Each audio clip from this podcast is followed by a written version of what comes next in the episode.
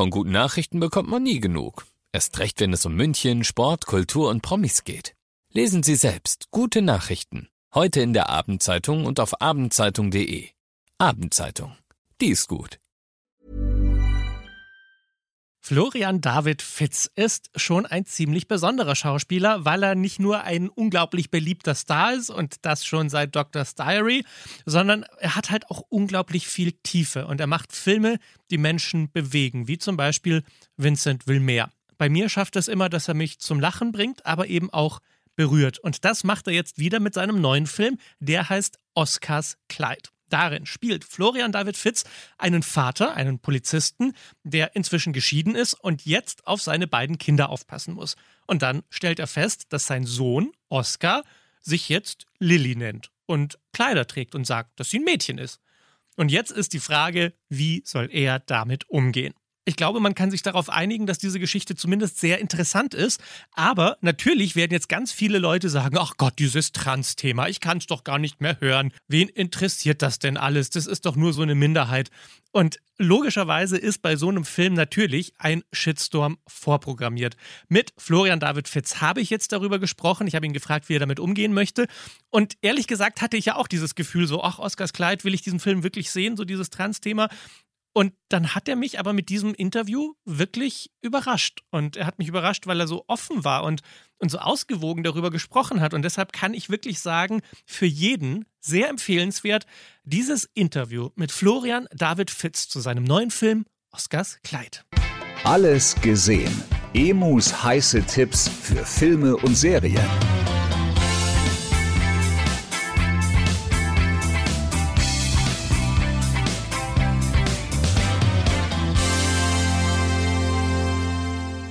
Florian, du spielst ja nicht nur die Hauptrolle in dem Film, sondern hast auch das Drehbuch geschrieben, in dem Fall nicht die Regie geführt, da sprechen wir gleich nochmal drüber. Aber mich würde interessieren, da das Drehbuch ja von dir stammt, warum hast du dir das Thema ausgesucht? Das war tatsächlich, wie es so oft ist, reiner Zufall. Ehrlicherweise hat mich äh, Alice Schwarzer draufgebracht. Und das ist jetzt ein bisschen lustig, weil Alice Schwarzer jetzt gerade sehr kontrovers, genau in, im Zusammenhang mit Trans äh, und mit dieser ganzen Debatte ähm, gerade genannt wird. Ähm, äh, also über die Debatte können wir noch ein bisschen später sprechen. Ich weiß nicht, ob der geneigte Zuschauer da so drin ist, ähm, weil es wird so ein bisschen, dass die, der, dass die Feministinnen, also sie werden ja TERF genannt, das kannst du wahrscheinlich dann besser erklären als ich. Ich weiß gar nicht, ob ich es erklären will, aber wir können gleich darüber reden. Ja, ja auf jeden Fall ähm, äh, war ich mit ihr in einer Talkshow und wir hatten einen sehr, sehr lustigen Abend äh, nachher ähm, und haben ein bisschen zu viel Wein getrunken. Und dann habe ich äh, ein paar Tage später ein, ein Paket von ihr bekommen, ein, ein Alice Schwarzer Care-Paket. Und da war ihre Autobiografie drin mit 400 Seiten und das war die Emma drin. Und ich habe mit der Emma angefangen, weil die ein bisschen dünner war. Und äh, habe sie so zum Frühstück durchgeblättert und dann habe ich da ein, ein Bild gesehen und habe gedacht, das wäre doch eigentlich ein geiles Ende für einen Film. Und dann habe ich absichtlich nicht gelesen, was die Situation dort war, die wahre Situation, und habe gedacht, ich denke mir jetzt mal selber aus, wie es zu dieser Situation gekommen ist und was wäre ein spannender Weg dorthin. Und das ist eigentlich die Idee. Wahnsinn. Ähm, ja, lass uns gleich mal über die, das Thema schwierige Diskussion sprechen, weil es ist, ich habe das Gefühl, gerade das ist ein Thema, bei dem man eigentlich nur in Fettnäpfchen treten kann. Und ich finde Fettnäpfchen sogar ein wahnsinnig blödes Wort dafür. Aber im Grunde äh, hat man das Potenzial, bei allem, was man sagt, irgendwie den Hass von irgendwelchen Leuten auf sich zu ziehen. Entweder weil man viel zu weit geht oder weil man nicht so weit geht und weil man irgendwas Falsches gesagt hat, was irgendjemand in den falschen Hals bekommen könnte. Wie navigierst du dieses Problem, dass du ja als Künstler deine Stimme finden willst und da was sagen möchtest, aber gleichzeitig natürlich bei dem Thema so wahnsinnig viel Hass auf dich ziehen kannst von allen Seiten. Also das ist ja generell ein Problem unserer Zeit. Das ist ja gar nicht ein Problem, was nur mit diesem Thema zu tun hat. Also eigentlich fast jede emotionalere Debatte wird mittlerweile so geführt. Also hat das eher was damit zu tun und mit der Digitalisierung, mit der Art von, dass die Blasen mehr, immer mehr sich selbst bespiegeln und sich hochpushen und dann sich gegenseitig totbeißen, ich weiß es nicht. Ähm, vor, vor zehn, zwölf Jahren, als ich Vincent Will mehr gemacht habe, da gab es ein ähnliches Problem, aber viel geringer. Aber da gab es auch schon das Thema, hey, wenn du eine Komödie über Trans machst, dann stellen wir uns, das waren vor allem die Angehörigen von Tourette-Kranken, dann stellen wir uns vor die Kinos und, und protestieren dagegen. Das wirst du sehen. Und ähm, ich habe es dann trotzdem gemacht. Und dann wurde aber dann draußen ein Film, den die ganze Tourette-Community wirklich als ihren Film gesehen hat und das, wo sie gesagt haben, Gott sei Dank mal ein Film, der das mit Humor betrachtet. Und meine Antwort damals war, solange ich mich dem nähere, aus dem Menschlichsten, aus den Figuren rausgucken und mit einer Liebe und mit einer Offenheit und ohne ein Urteil, dann kann ich doch eigentlich gar nichts falsch machen.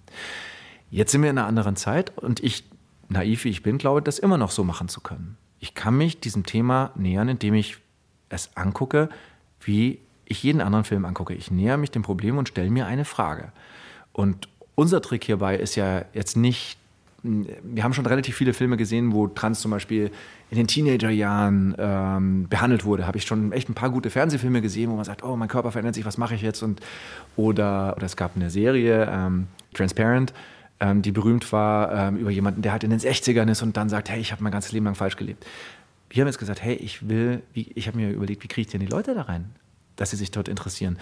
Und wo kommt denn überhaupt der Humor her, wenn du irgendwo einen Humor finden kannst? Weil das ist ja das, was ich immer probiere, bei Themen, die eigentlich sehr ernst sind, einen Humor zu finden. Weil mir das sehr wichtig ist, einfach, ja, beides abzubilden. Und dann habe ich gedacht, weißt du, ich möchte es eigentlich so erzählen, dass ich das aus der Warte von jemandem erzähle, der wirklich der, der Streifenpolizist von nebenan ist, der überhaupt keine Ahnung von, von diesem Thema hat und der dann wirklich äh, äh, ähm, wie sagt man wieder, wie, hm, der, der Most zum Bartel kommt, wie sagt man, äh, wieder, äh, umbe ja, Du weißt, was ich meine, oder? Mann, wie ist der Spruch? Ähm. Der völlig unbeleckt zu diesem Thema kommt. Uns wird noch der Spruch dazu einfallen. Ihr könnt es bitte dann sagen, wie das, wie das, äh, wie, wie, wie, wie man das normalerweise sagt oder richtig sagt. Ähm, und dann hast du natürlich auch das Spannungsfeld und auch den, den, die Fallhöhe, die humormäßige Fallhöhe. Und dann war immer die Idee, hier ist ein Kind, und das gibt es tatsächlich. Es gibt Kinder, die sagen, wenn sie zwei, drei sind, so, ich bin, ich bin Mädchen. Sind, äh, als Junge geboren, sagt, ich bin Mädchen und dann, dann gehen die da mit einer Geradlinigkeit durch. Und mein Ziel war zu sagen, so dieses Kind wird jetzt überhaupt nicht problematisiert. Das Kind ist völlig gesund. Ähm, es weiß, was es will.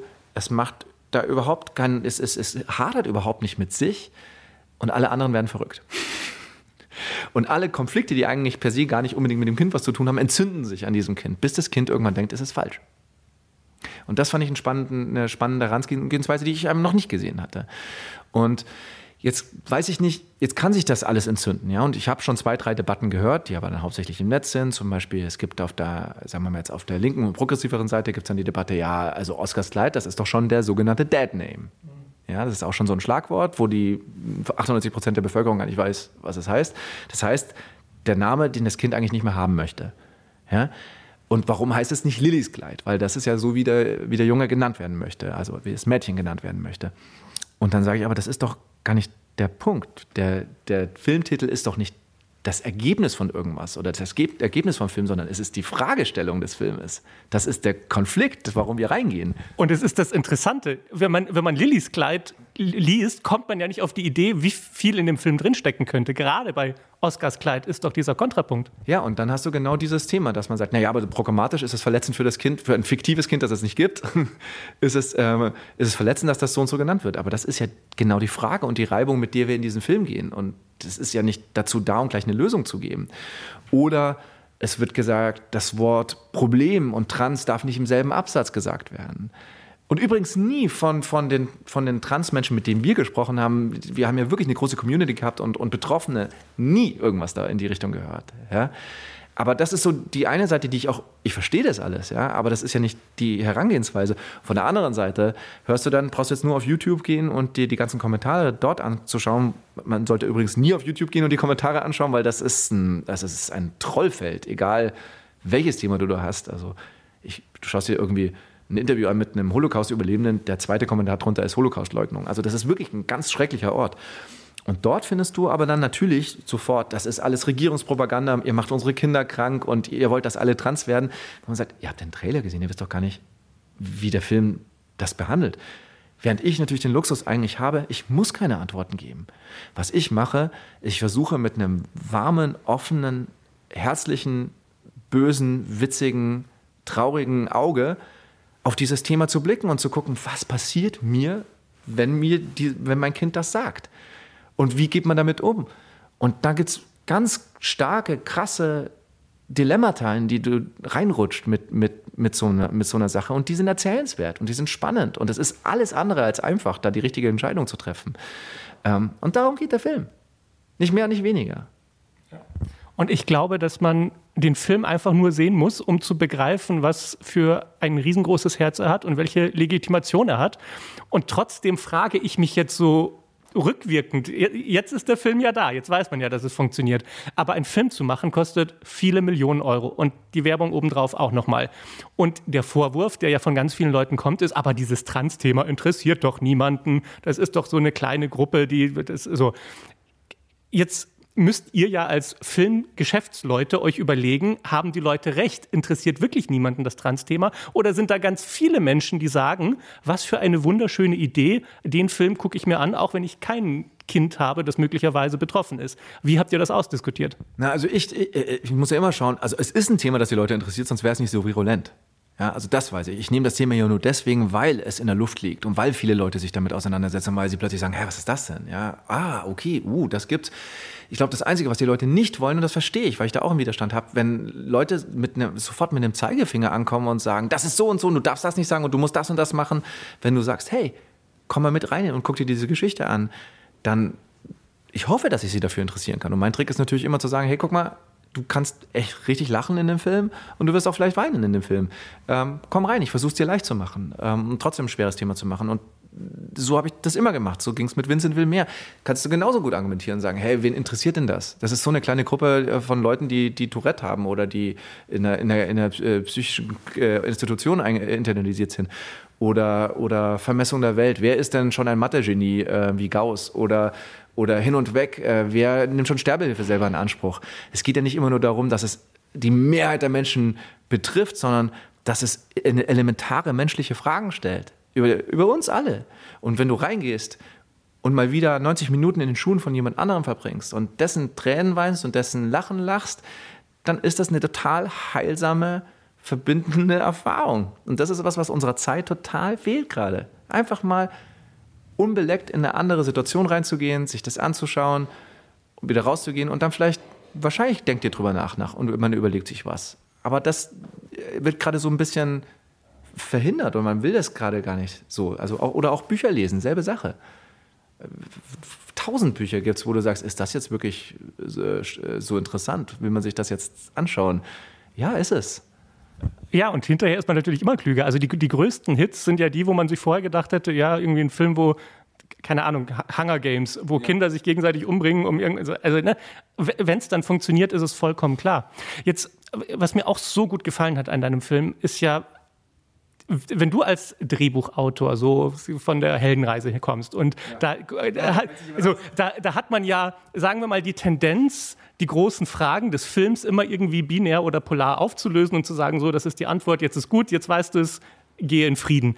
Und in dem Fall hast du ja viel mehr Fragen gestellt, als du beantworten kannst, weil du sie nicht beantworten brauchst als Künstler und weil du weil du verstehst, wie wichtig es ist, überhaupt erstmal die Fragen zu stellen, selbst wenn es keine einfachen Antworten gibt. Der Film ist nicht fertig, sondern der ist erst der Anfang einer Reise.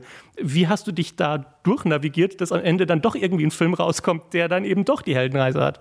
Ja, das Wichtige ist ja erstmal, macht die Figur irgendeine Art von Reise. Die Heldenreise ist ja eine Art innere Entwicklung der Figur. Und die, mir war auch ganz wichtig, dass der Vater zum Beispiel jetzt nicht ankommt und sagt, nein, oh, du darfst nicht ein Mädchen sein, das geht überhaupt nicht. Das sagt er nie er denkt sofort, weil er aus seinem, aus seinem Mustopf rauskommt, äh, guckt, denkt er, er hat die Familie verkackt. Es ist ein Scheidungskind. Sie sehen sich kaum. Der Vater war nicht richtig da. Er ist das Problem. Er hat es verkackt. Er, und das Kind sucht Aufmerksamkeit. Hey, und das könnte so sein.